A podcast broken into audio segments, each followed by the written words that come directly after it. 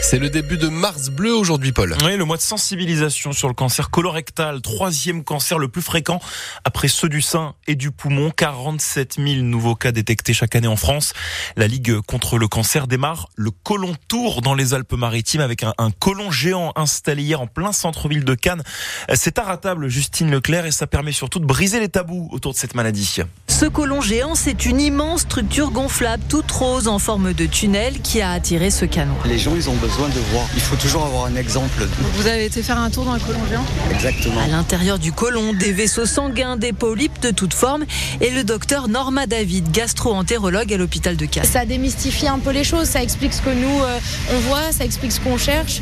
On peut expliquer comment on retire les polypes. Les gens font pas leur dépistage parce que ça parle euh, du colon, ça parle des selles. C'est un peu des sujets tabous. Les gens ils veulent pas faire. Donc c'est histoire de banaliser un peu euh, les choses. Une cuvette de WC trône en face du colon géant pour expliquer cette fois-ci le mode d'emploi du dépistage à faire tout seul chez soi. Alors on va faire le prélèvement. Donc on a la petite euh, protection papier. On prend le petit, la petite écouvillon, on frotte les selles et ensuite il n'y a plus qu'à l'envoyer par la poste. Le docteur Julie Brissot du service gastro-entérologie de l'hôpital de Cannes. Ça prend 5 minutes et ça permet quand même d'éviter des cancers.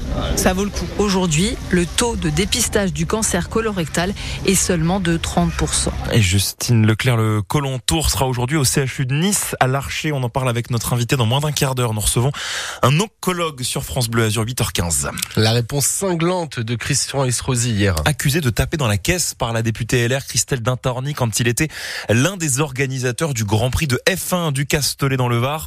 Christian Estrosi publie un communiqué hier intitulé Fake News et mensonges. Il dément formellement avoir utilisé l'argent du Grand Prix à des fins personnelles pour se payer des restaurants ou des hôtels. Le maire de Nice va même jusqu'à diffuser des images pour prouver son innocence.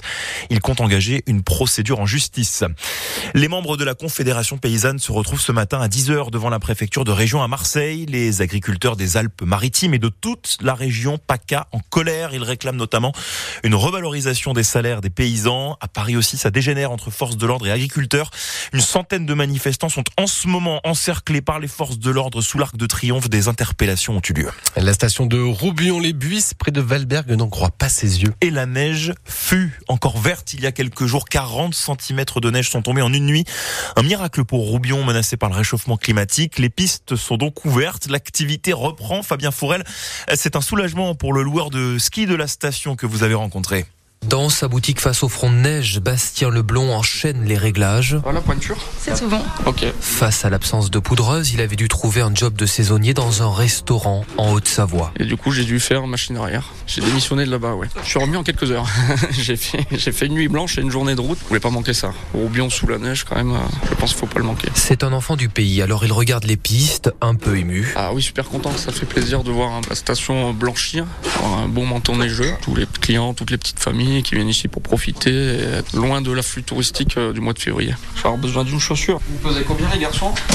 30. Bastien n'est pas dupe, il sait que ce n'est peut-être que le calme avant la tempête. Je pense qu'il faut se diversifier pour euh, parer au manque de neige. Quoi. En janvier, je proposais un petit peu de faire du skate électrique, par exemple, sur euh, une initiation. Donc c'est c'est comme du snowboard, mais sur la route. Quoi. Les routes plutôt que les pistes qui déjà se dégarnissent dehors. On espère euh, déjà tenir là jusqu'à la fin des vacances scolaires. Et puis après, euh, au fur et à mesure des années, on verra comment ça évolue. Dans quelques jours tout au plus, Bastien fermera sa boutique espérant que l'hiver 2024 ne soit bientôt qu'un mauvais souvenir. Mais tout n'est pas rose, euh, loin de là. La station chiffre à 80% ses pertes sur la saison sur francebleu.fr. Vous découvrez les images saisissantes avant et après de la station de Roubion sous la neige. En hockey sur glace, ça passe ou ça casse pour les Aigles de Nice ce soir. Neuvième de Ligue Magnus, les hockeyeurs niçois jouent leur saison sur un match. Dernier, dernier match de championnat euh, face à Gap. En cas de victoire, les Aigles peuvent accrocher les playoffs. Sinon, ils batailleront pour ne pas être relégués. Maxime Baquier, les Niçois qualifiés une seule fois en playoff en 55 ans peuvent donc écrire l'histoire ce soir. 43 matchs, 6 mois de compétition pour arriver ce soir à ce moment charnière. Le championnat, c'était un marathon. Puis tout se joue sur un match c'est juste incroyable. À la vie, à la mort pour les aigles du directeur sportif Stan Sutor. 9e, 51 points, le même total que Chamonix, 8e et dernier qualifié pour l'instant pour les playoffs.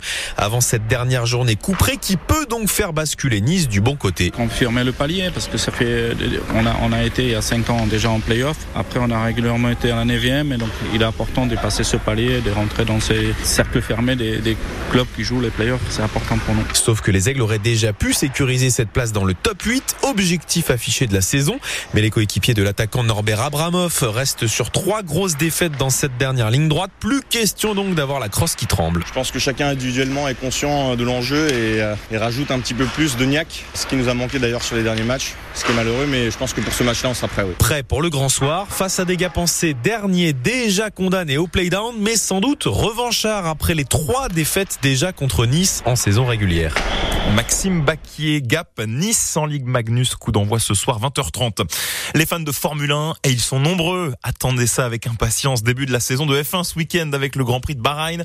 Les qualifications, c'est dès ce soir 17h. Le monégasque Charles Leclerc repart pour une nouvelle saison au volant de sa Ferrari toute rouge. Il tentera de détrôner le triple champion du monde Max Verstappen. 93 jours qu'on attendait ça, euh, Paul. 93 jours. C'est de retour, long. ça y est. Ah, c'était long, c'était long. Euh, Grand Prix samedi, par contre, c'est important de le préciser. Hein, c'est pas dimanche, exceptionnellement.